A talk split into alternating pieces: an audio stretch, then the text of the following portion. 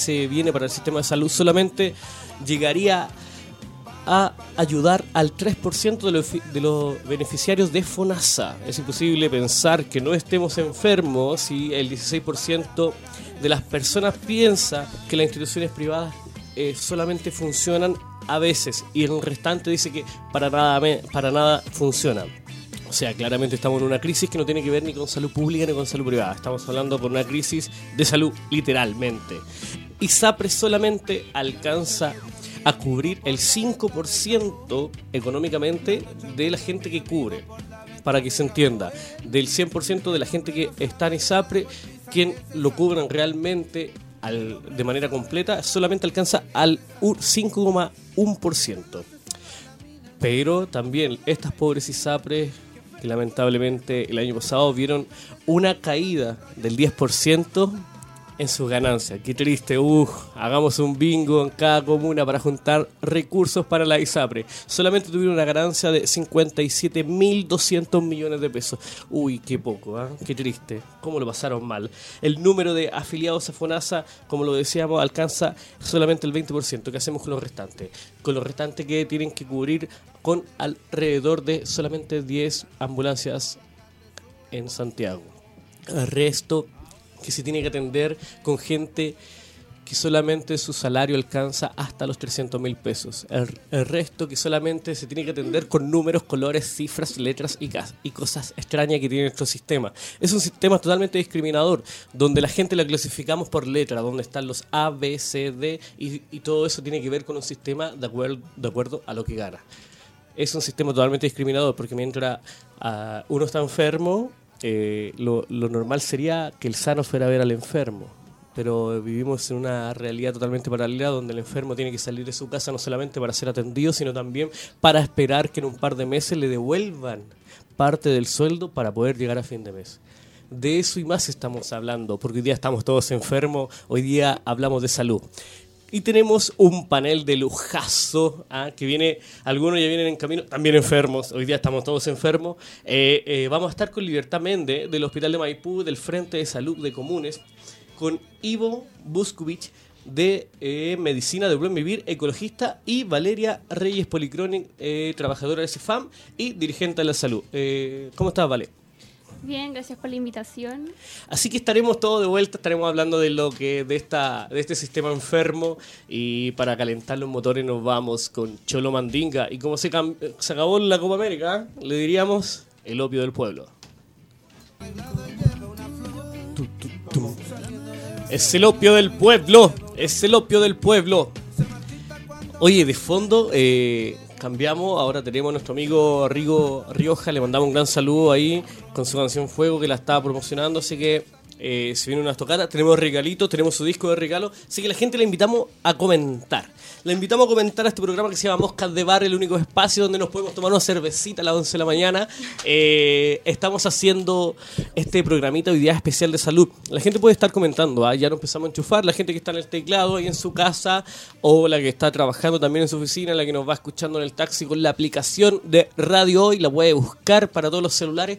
Eh, ahí ya nos puede estar comentando con el hashtag Moscas de Bar o escribiendo directamente a Radio Hoy. Estamos haciendo uh, un programa de salud y también la gente puede estar opinando. Mira, al más 569-872-89606. Ya estamos con Valeria, estamos con Libertad. Eh, ¿Cómo está Libertad? Hola, muy buenos días. Muy bien. Sí, eh, como conversamos un poquito, eh, pareciera que eh, tenemos un tema de que, que está enfermo. Tenemos un tema que hablamos de salud y estamos enfermos. Hoy día parte un paro de salud, que mucha gente por ahí no lo conoce porque dentro de ello tuvimos el eclipse, tuvimos fútbol, tuvimos cuánta cosa que tenemos. Entonces, eh, yo les, pregunto directamente, hoy día, si tuviéramos que hablar del paro, ¿de qué se trata? La movilización de hoy em, ha sido convocada desde las organizaciones de consejos de usuarios eh, que es ANCO Salud, y convocó además a todos los gremios, al colegio médico, a los profesionales de la salud y a todas las organizaciones de usuarios. Entonces, no solamente es una movilización de un grupo, sino que eh, atravesó transversalmente tanto a usuarios como a los que trabajamos en el sistema de salud. Y la idea es luchar por el derecho a la salud. Es una concentración que se está llamando a hacer hoy a las 12 del día en la Plaza de la Constitución. De hecho, ya me avisaron que llegó Carabineros antes que nosotros. Pero Bienvenidos. sí, no, para variar. Para dar la bienvenida. Claro, nos están esperando ahora en un ratito más. Les avisamos que vamos a llegar para que nos esperen, pero nos importa mucho en el fondo transparentar que la salud está en crisis y que básicamente los que están muriendo y los que están en las sillas, en las salas de espera, en las salas de urgencia, no son quienes van a poder venir a manifestarse, entonces responsabilidad de todos nosotros estar ahí. ¿Cómo le explicamos, Valeria, a la gente que esto no es un problema solamente de la gente que trabaja en la salud, sino también de quien se atiende? Hay, hay una paradoja, pareciera, en, en ese sentido. Como que, como que la gente no, no está entendiendo de que eh, me quieren- no me quieren atender porque se fueron a paro, sino que- y no entiende que por ahí las demandas también son justamente para que la atiendan mejor. O sea, creo que primero que todo no, no se entiende el sistema de atención primaria. Por ende, la gente, ¿cómo le explicamos a una persona adulto mayor que, que se tiene que ir a tal sector de tal color eh, porque está derivado por su, por su junta de vecinos, por ejemplo? Es un tema bien complejo y bien amplio en el sentido de que, ¿cómo le explicamos a nuestros adultos mayores, que es la gran población que tenemos en Chile, eh, cómo se distribuye este sistema y cómo ellos eh, no ellos, por ejemplo, no entienden por qué nosotros estamos movilizando, por qué los spam se cierran, por ejemplo, lo que pasó el 29 de mayo, que ese spam se cerró, que se atendían a ciertas personas, ellos no entienden porque para ellos es, un, es, es su derecho. O sea, hay, hay una desconexión también, eh, eh, lo podríamos ver y plantear de, como una desconexión desde, el- desde la sociedad con los trabajadores que si bien eh, acá se está reclamando por un tema que lo involucra todo, pero pareciera que en el discurso, en la forma de cómo llegar, pareciera que hay una desconexión, ¿o no? ¿Qué, qué creen ustedes? Mira, nosotros en el, hicimos un congreso en abril eh, de los usuarios en salud, donde yo participé también como usuaria y como profesional. Eh, la verdad es que ahora estamos entendiendo que es una necesidad de la unión, la unión transversal entre todos, tanto funcionarios como profesionales. Eh, de- la necesidad de entender que la salud es un derecho y que mientras el sistema de salud público siga siendo eh, la parte más débil de la sociedad, eh, no podemos garantizarlo. Por otra parte, hoy eh, la llamada es una, a una concentración más que a un paro de actividades. En muchas partes va a haber paro de actividades, pero si bien está este, este como enfrentamiento de la necesidad versus la petición, nosotros entendemos que si no hacemos un paro en que llame la atención de las autoridades, no vamos a ser capaces de poder establecer la demanda y mientras tanto se sigue pasando, tal como lo están haciendo actualmente nuestras autoridades, la salud como un negocio en el que tiene más plata puede comprar el servicio y el que no se siguen muriendo. Ahora, Valeria, pareciera que, que tenemos un problema que tiene que ver un poquito incluso con lo más ridículo que la gente se podría imaginar. Podríamos contarle un poquito, por ejemplo, a la gente que de verdad eh, los CEFAM, los consultorios, como lo conozca usted, porque le hemos cambiado el nombre a lo largo de la historia muchas veces, eh, no tenemos a veces ni agua caliente, como el caso de Cerro Navia. Sí, o sea, no, nos ha tocado que en los SAPU eh, son necesidades. En verdad, en el sistema de salud eh, hay un problema estructural fuertísimo, tanto a nivel como para los usuarios como para los funcionarios. Porque si bien nosotros tenemos turnos de 8 horas, de 12 horas en los hospitales, en las clínicas, necesitamos los recursos básicos que es tener agua caliente para salir del turno y poder bañarse, por ejemplo.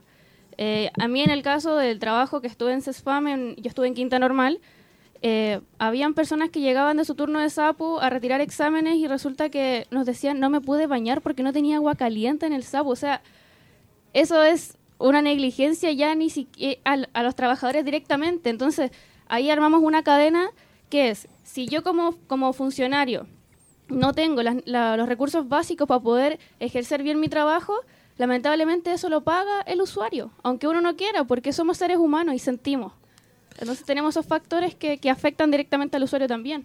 Hay una necesidad que es compartida. Le damos la bienvenida también a Ivo, que se va integrando. ¿Cómo estás? Eh, Ivo, básicamente pareciera también de que el, hay una afectación directamente con la, con la gente, en el sentido de que muchas veces, eh, me imagino, ustedes ah, no solamente están comentando de salud, le explicamos a la gente, sino que también trabajan en el sistema. Y en ese sentido, eh, muchas veces también te toca un poquito la contra de la, de la gente, o sea, de que la gente te reclama a ti directamente un problema estructural, como explicaba Valeria.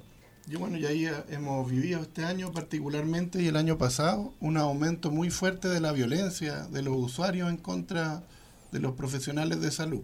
En varios servicios han sido profesionales agredidos.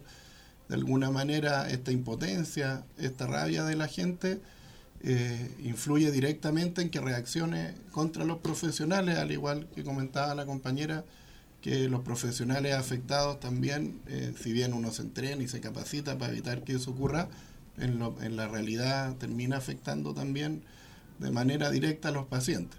Ahí a nosotros, además de interesarnos el tema estructural del sistema en términos de todas estas falencias y de la necesidad de hacer estas transformaciones desde el espacio y de los partidos ecologistas, nos interesa también la sobrecarga que genera sobre el sistema las malas políticas públicas. Eh, tenemos 23% de los niños en la región metropolitana con obesidad, que es la cifra más grande de obesidad a nivel mundial, y todos esos niños por falta de educación física, por falta de una serie eh, de espacios verdes, por falta de una serie de intervenciones, por ejemplo, en la inmobiliaria, en la precordillera, que inhiben el desarrollo de parques y de espacios que favorezcan la actividad física en contacto de la naturaleza. En salud tenemos que recoger todos los problemas de la educación, todos los problemas sociales, todos los problemas del transporte y eso va generando un volumen de personas enfermas que es irremontable, incluso haciendo los cambios estructurales a nivel de salud, si no hacemos los cambios sociales para dejar de generar esta avalancha interminable de gente con enfermedades,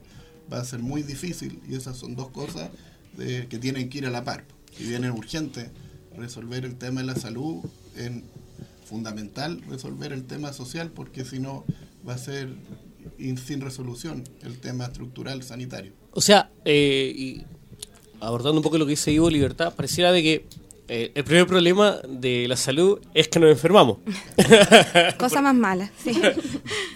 No, mira, yo quería rescatar un poco sobre lo que conversaban recién de los funcionarios porque mm, es necesario eh, decir esto. Eh, nuestros eh, funcionarios en salud son los más precarizados dentro de como del sistema de la salud en el, el, empleador. El peor empleador sabemos que es el Estado.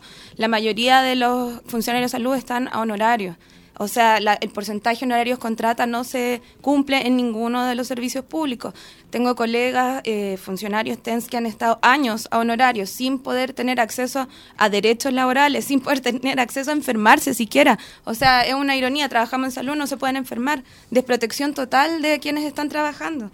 Por otra parte, la necesidad de hacerle sentido a la gente de lo que tú decías, como este cambio estructural necesario que establece que en, el sistema el primer violentador pues nos, nos, eh, nos, enseña la violencia como un círculo en el que finalmente yo llego al que esté en el más en el más en el nivel más precario a exigir con la violencia un, un derecho un derecho que lamentablemente el Estado no nos está otorgando.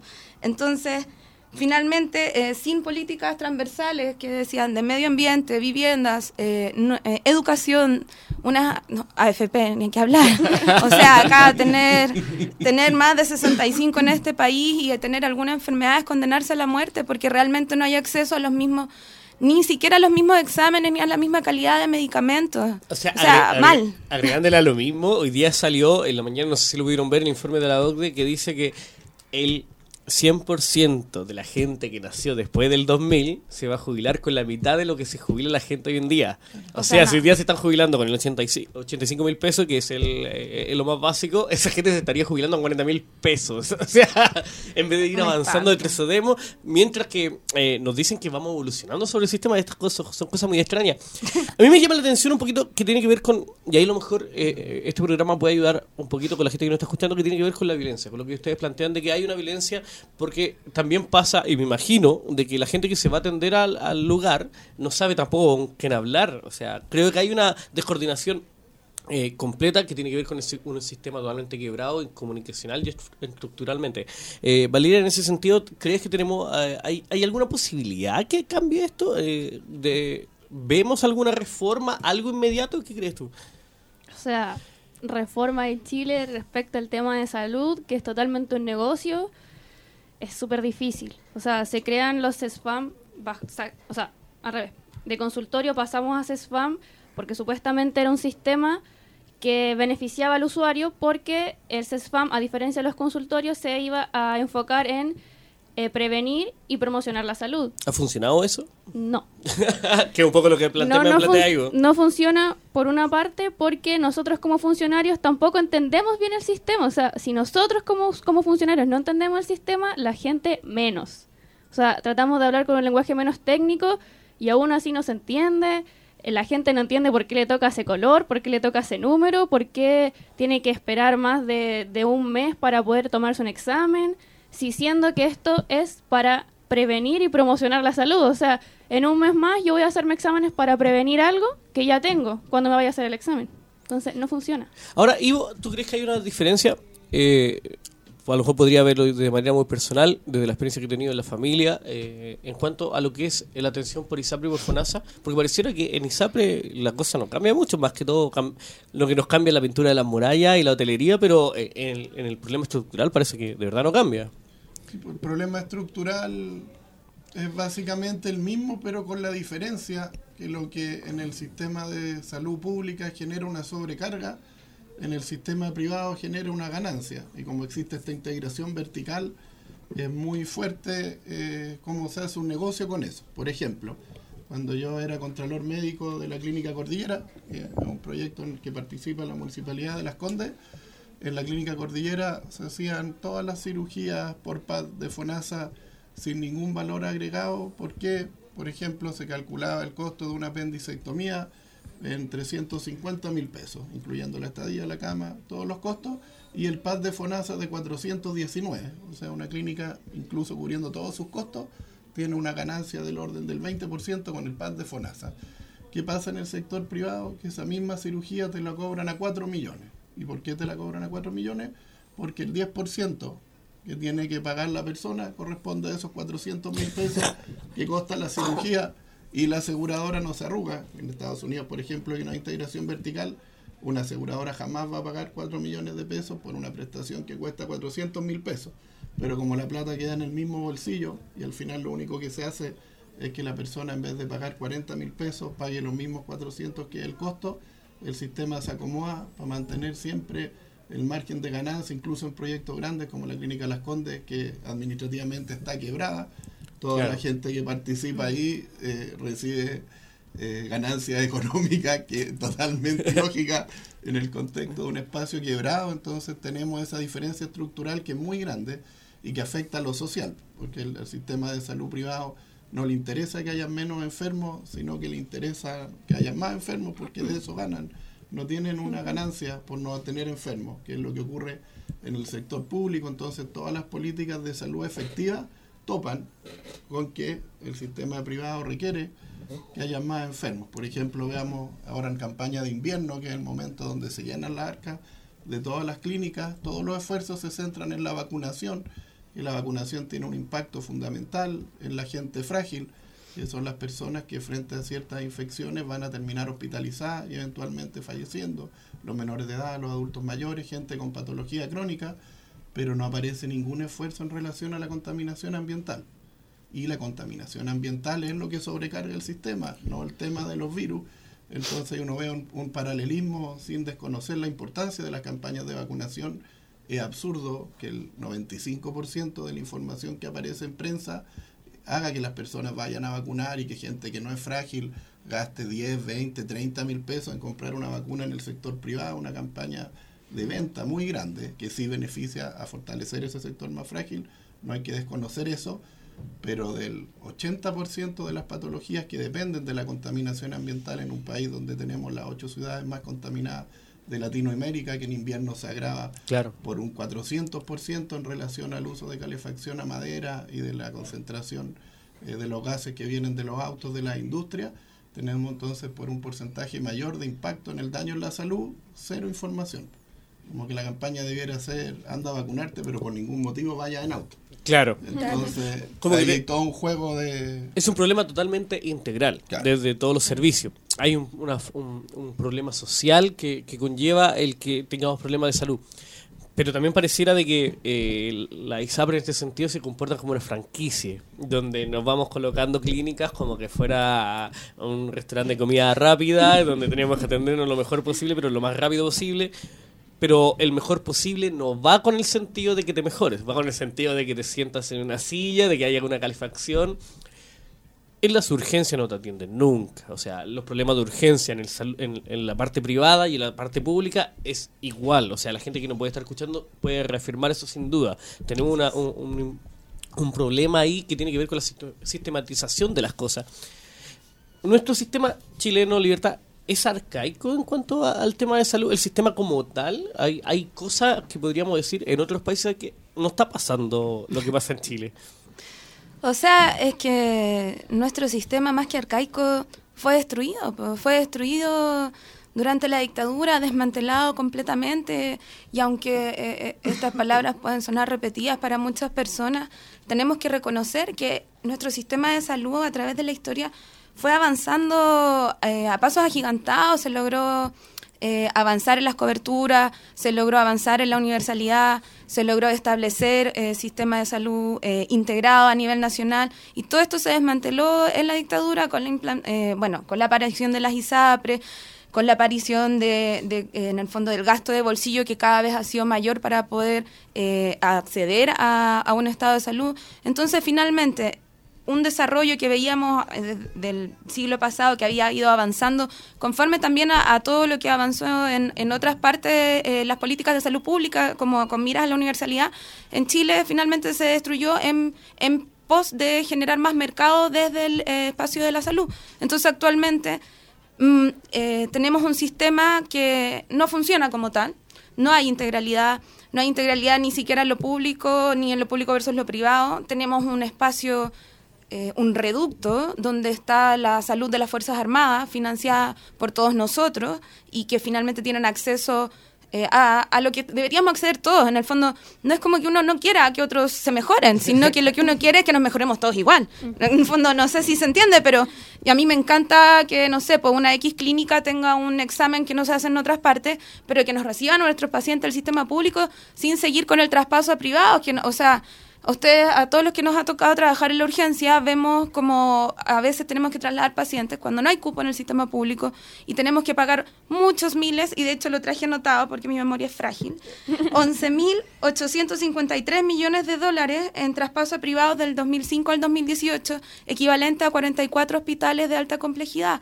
O sea, solucionaríamos los problemas de falta de hospitales en, en Chile, mejoraríamos la red en Santiago, pero mientras tanto estamos salvando de la quiebra algunas clínicas asociadas más encima a nuestro actual ministro de Salud, al señor Mañalich. O sea, esto ya fue denunciado anteriormente en su primer ministerio, él fue sancionado éticamente por el colegio médico, pero este gobierno le da lo mismo. En el fondo, no tenemos ni vergüenza para poner al mismo tipo descarado que traspasó recursos a su propia clínica. Y eliminó gente eliminó de la gente de lista. la lista de Claro, espera. elimitó- o sea, vergüenza si fuera su propio familiar. Y hay que recurrir a esta cosa de los sentimientos. Pero es verdad, podríamos haber sido cualquiera de nosotros esperando una interconsulta. Los que nos morimos en las listas de espera, 10.000 muertos en listas de espera, son el primer semestre del 2018 y no aparecen y se siguen muriendo. Pero vamos con este plan garantizado, vamos a garantizarle las ganancias al ISAPRE, nos olvidamos de FONASA, no hay reforma para FONASA.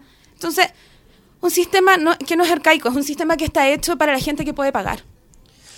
Estamos haciendo eh, moscas de bar en Radio Hoy. Eh, esto es un, un poquito lo que tenemos en el panel de salud. Vamos a ir conversando. Nos vamos ahora a unos pequeños comerciales porque tenemos también que sostener todo esto que tenemos acá. Así que eh, no- nos vamos a, a, a comerciales. Em, seguimos en www.radiohoy.cl. Escríbanos hashtag moscas de bar.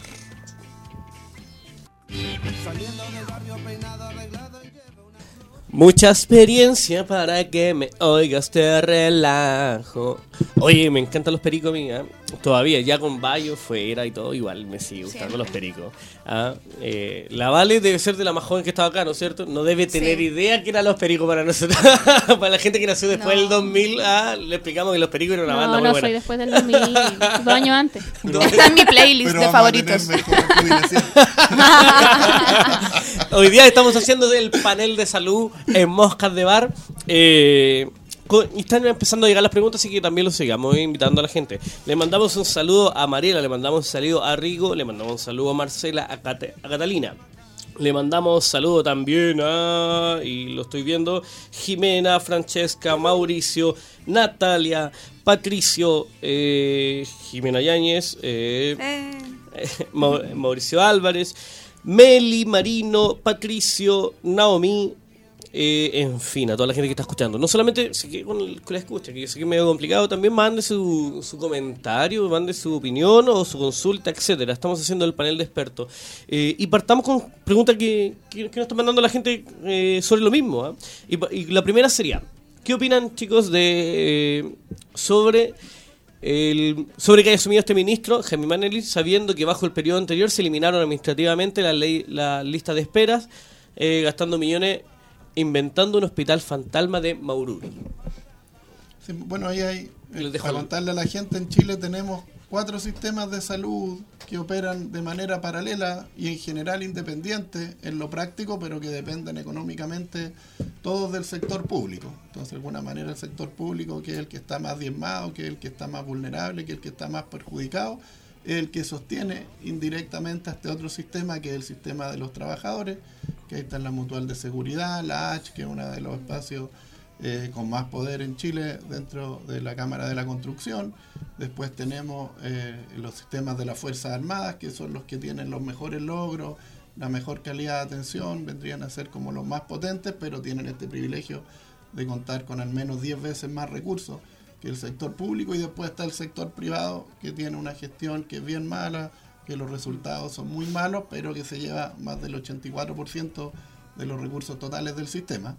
Y había esta oportunidad que si bien era chiquitita o era baja, pero con el ministro Santelices, que él viene del mundo de las Fuerzas Armadas, del Hospital de la FACH, de todo un sistema que tiene que ver con esa lógica que es más hospitalaria, que es más de salud pública, si bien opera con ciertos cánones de lo privado, habría una pequeña puerta a que pudiéramos hacer transformaciones estructurales que necesita la demanda de salud de nuestra población hiperenferma. Y con la entrada de Jaime Mañalich, todas esas esperanzas que eran chiquititas eh, se anulan y volvemos a la situación en que más se precarizó a nuestro sistema de salud pública con el fin de trasladar los recursos al sector privado, lo que probablemente en estos últimos dos años de gobierno lo vamos a ver con mucha fuerza y parte de los objetivos del paro, parte del objetivo de convocarnos ciudadanamente es poner un freno de la manera que no se logró en el primer gobierno. Libertad, eh, Jaime Manelich eh, no solamente ya había sido ministro de Sebastián Piñera, sino que también es parte del círculo cercano. Eh, ¿Cómo ves tú esto de que no, no solamente hay una señal con el tema de salud propiamente tal, sino también hay una señal política detrás de, de todo esto?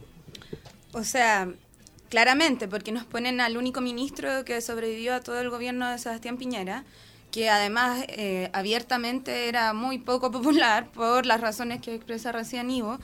Un ministro que es- era un fiel eh, abanderado de los hospitales concesionados, que sabemos que pueden estar bonitos. Yo trabajo en un hospital concesionado en Maipú, pero que también sabemos que por debajo sigue un funcionamiento tan malo como el resto del sistema público. No solo eso, Mañalich es opositor, fue un ferro opositor del aborto, persiguió a dirigentes eh, gremiales, persiguió a dirigentes en- de los espacios médicos no médicos, eh, echó, hicieron sumarios, o sea, estamos hablando de un personaje Amenazó siniestro. ¿eh? También. para que la gente De olvide, de hecho, no, de hecho hubo, o sea, yo puedo contar que estando embarazada fui desvinculada a mi hospital en esa época. Entonces, por reclamar, porque habían abierto la urgencia del Hospital El Carmen sin tener los recursos necesarios para atender. O sea, estamos hablando de una urgencia, un hospital público que iba a recibir todo Maipú y Cerrillo, y no teníamos ni siquiera los remedios suficientes para hacer una reanimación en, el box de urgencia. Estamos hablando de una condición miserable en que por terminar de eh, cortar cintas al final del periodo de Piñera, apresuraron estas inauguraciones en un hospital que no estaba preparado y que hoy el tiempo nos ha dado la razón y sigue sin estar preparado.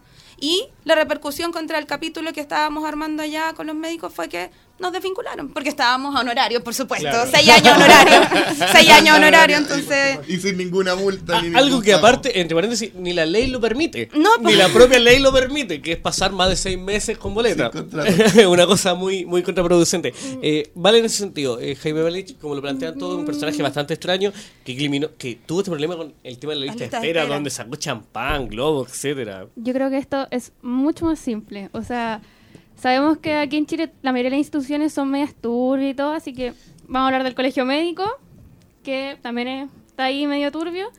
Pero si ya el colegio médico expulsa a Mañalich, o sea, ¿de qué estamos hablando? No, O sea, yo creo que eh, ese es el primer argumento como para decir, oigan, stop.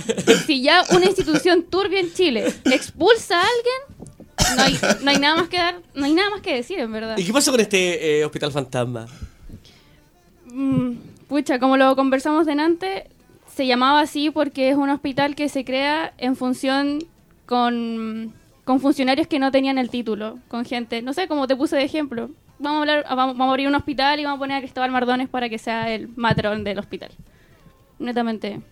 ¿Fue O sea- algo parecido a lo que hizo Bachelet con los actores? Así como... no, no, no era, no, no, no. Claro. Esto lo hicimos para la gente. Hoy me toca recrear de gravedad. a un, a un O sea, la psicomagia, ¿no? Pero no, no era tan psicomágico como ese hospital. Pero en el fondo lo que pasa es que hubo, para no meterme en esta cosa judicial que después a uno no... Eh, se abrió un proceso de investigación por fraude al fisco, no más, y por traspaso como irregular de, de fondos públicos, por no... En el fondo, por no cumplir con las prestaciones que se supone que se estaban entregando en base a los especialistas que no lo eran, en base a consultas que no se entregaban. Entonces, ese es el problema. En el fondo, se traspasó mucha plata a, a ese consultorio, a ese centro de atención, sin que eh, se realizara lo que se está pidiendo. O sea, es como robar, ¿o no? Eh, O sea, alguien tiene que decirlo. Como que Claro. alguien tiene que hacer algo, Sí. te pagan por hacerlo y no lo hacen. Va- podría entender eso como un robo. Ponte tú, pero como que asusto decirlo, y me van a echar mañana, pero bueno. Oye, eh, Ivo, Que tiene el ojo con la injuria y calumnia. Sí. Ivo, ¿y qué te parece un poco también esto que... eh, porque también la gente nos plantea otra, otra opción paralela que tiene que ver también con lo que sale en los medios. ¿eh? Eh, eh, las cinco nuevas patologías que entran Ah. al sistema. Porque al final eh, no hay un cambio de sistema, simplemente se profundiza el sistema, que también es una tónica de Piñera en cuanto a le reclaman por la no- porque la gente no quiere más FP y va y profundiza no Y ahí- El auge, ahí, bueno, desde la mirada del mundo ecologista tenemos una crítica funcional del auge que en el fondo garantiza los derechos de enfermedades. Y es una cuestión muy loca porque las enfermedades no existen. Tenemos un país donde hay minorías sexuales, donde hay naciones étnicas que no tienen derechos, no tenemos los derechos de los trabajadores en la gran mayoría del sector salud, pero más encima en vez de darle derecho a la gente sobre su salud, le damos derecho a las enfermedades. Entonces, si yo soy una colelitiasis en una persona menor de 49 años, tengo más derecho que si soy otra enfermedad o la misma colelitiasis en una persona de Menor. 52. Entonces una cuestión súper extraña. Súper extraña, pero que tiene esta, esta cosa terrible de la precariedad del sistema, resolverle el problema a esa persona que tiene la colelitiasis y que tiene menos de 49 años, pero al resolverle el problema de esa manera también se genera una distorsión de que el problema que tenemos es de salud y no de las enfermedades. ¿Libertad? Mira, es que yo creo que hay dos puntos. Por una parte, establece em, personas, pacientes que son de primera y segunda categoría de acuerdo a la enfermedad que les tocó. O sea, en cáncer de ovario hay un tipo de cáncer que es GES y el otro tipo de cáncer no es GES. Y resulta que la pobre persona, uno le tiene que decir, lamentablemente su cáncer no es GES, por lo tanto usted no tiene acceso a la garantía de las prestaciones. O sea, usted tiene más posibilidad de morirse porque no va a tener acceso garantizado. Entonces, establecemos pacientes de primera y segunda categoría que para mí es violentar completamente el derecho a la salud.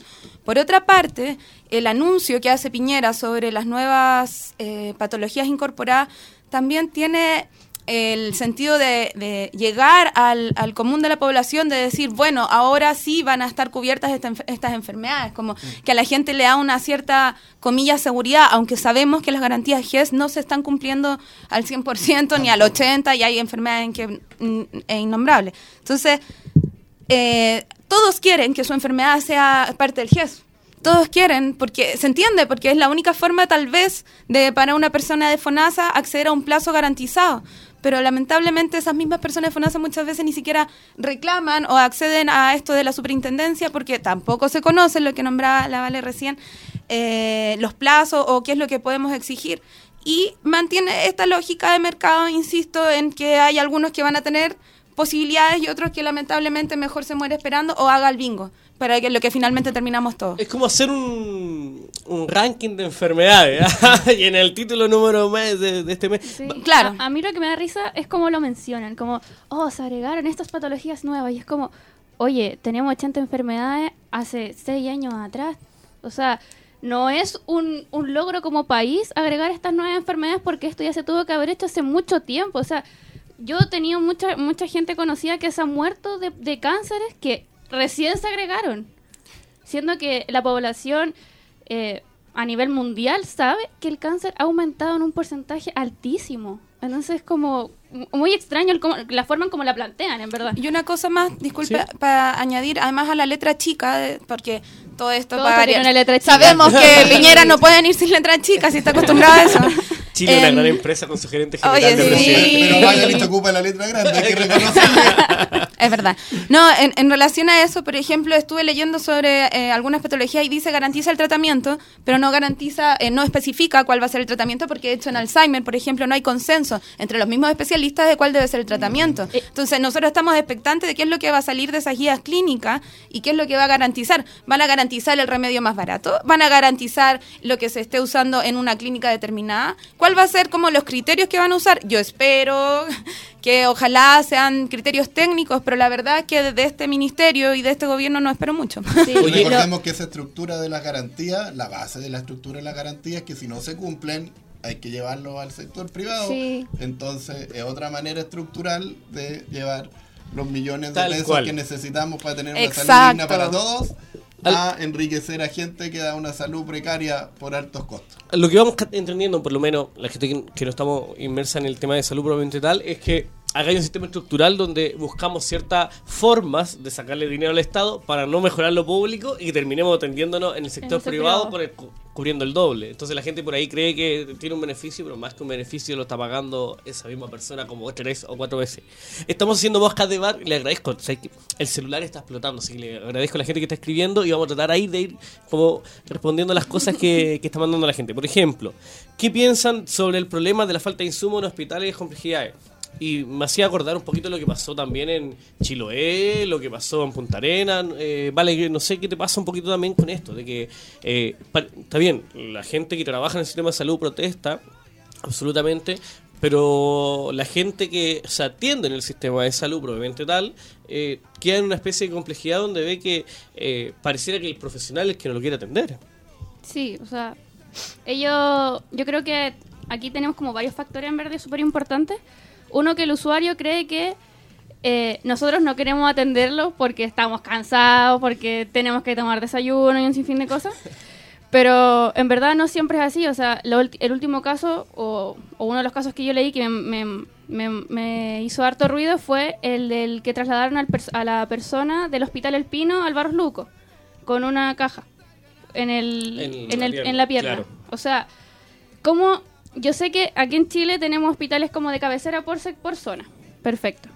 Pero no es posible que en un hospital, como por ejemplo el Pino, en su urgencia no tenga los recursos o los insumos necesarios y básicos para poder hacer un traslado correspondiente al Hospital Barros Luco, por ejemplo. Que lo otro que pasó fue que en el Hospital Barros Luco el paciente estuvo con el suero en el pasillo. O sea, ni siquiera fue un traslado bien hecho desde el Hospital El Pino al Barros Luco y después resulta que el paciente en el Barros Luco tampoco tuvo una atención adecuada a, lo- a las necesidades que él tenía. Entonces, Pero el problema del- de, de la urgencia, Ivo, tiene que ver, ¿crees tú que con un tema de voluntad o efectivamente los recursos no alcanzan? Uy, hay, hay Uy, dos problemas. Hay un problema que tiene que ver con la educación, que la gente va a la urgencia por temas que no son urgencia y eso sobrecarga el sistema muchísimo, pero también tiene que ver con este acceso que los espacios de salud familiar operan, por ejemplo, en la jornada laboral, entonces mucha gente no tiene oportunidad de faltar al trabajo porque las leyes laborales no facilitan el acceso a los controles crónicos en el país donde tenemos 52% de la población con enfermedades crónicas. Entonces hay un problema ahí de gestión que sobrecarga la urgencia y a eso se le suma el déficit de recursos necesarios para la urgencia. Entonces tenemos un problema muy grave en que tenemos una urgencia que tiene que hacerse cargo de elementos del sistema que no corresponden a la urgencia y tiene que sumar esos gastos a un presupuesto que es insuficiente para resolver las urgencias por sí misma. Entonces uno Ca- saca un saco roto que no tiene por dónde llenarse si no se le dan más recursos Claro. y no se reestructura Sí. la red para hacerse cargo de las cosas que no son urgencias en otros espacios. Y Lo que dice Ivo es súper importante porque volvemos al, al tema principal de que no se entiende el sistema. Porque a, a nosotros nos llegaba gente al SAPU que, que de verdad era para estar en un hospital y ellos no entendían porque para ellos el SAPU es la urgencia. Sí.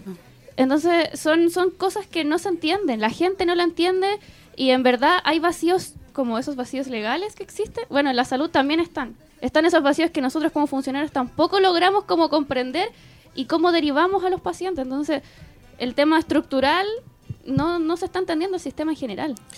Libertad, y también nos agregan otro pelito que tenemos como problema, que es el compin. O sea, a, a todo esto, a todo este problema. No fuimos la bola. O sea, Ah. o sea, yo me pongo en el lugar, o sea, yo estoy enfermo, quiero que me atiendan. Tengo que ir, sacar un número, ocho horas, etcétera. No, vamos pasando etapas, vamos pasando 16 etapas. Licencia, vamos pasando etapas. Esto es como jugar Mario Bros. Así. Sí, y llegáis a pelear con esa Y- tortuga gigante y perdiste. Claro. Y viene otra y otra tortuga gigante. Mira, ¿Qué yo quiero. Hay, hay, ay, tantas cosas. Ya, bueno, primero rescatar un poco de lo que estábamos hablando de la falta de insumos que necesito decir, porque en verdad nosotros estamos acá en Santiago, somos unos privilegiados dentro de todo. O sea, en regiones eh, la cosa es mucho más eh, Grave. grave. En el fondo, eh, exámenes que son básicos, básicos, como una ecografía o exámenes de sangre, no, no existen o, o hay que esperar mucho tiempo, hay remedios que no llegan. Entonces, en el fondo, rescatar también que Santiago no es Chile y que en el fondo eh, hay regiones y zonas rurales que están perdidas, o sea, están en una, en una época de la salud que ya casi son 20 años atrás y lamentablemente es 40 culpa de la forma en cómo se han centralizado los recursos a nivel de salud y de la falta de conexión y de gestión, pero también del deseo de mejorar la salud de todos los chilenos. Y eso obviamente que nos lleva a algunas situaciones antiéticas en el sentido que uno finalmente se encuentra eh, resolviendo con lo que hay, no con lo que es el, lo que se necesita. Entonces, yo, yo en este lugar X atiendo a las personas con lo mejor que hay y no, y no es necesariamente lo que va a mejorar su salud, sino que lo que encontré acá en este hospital. Entonces, eh, sabemos que hay gente que se muere porque no tiene acceso a las mejores prestaciones que si hubiese tenido, si hubiese nacido con otro apellido y se hubiese atendido en otro lugar.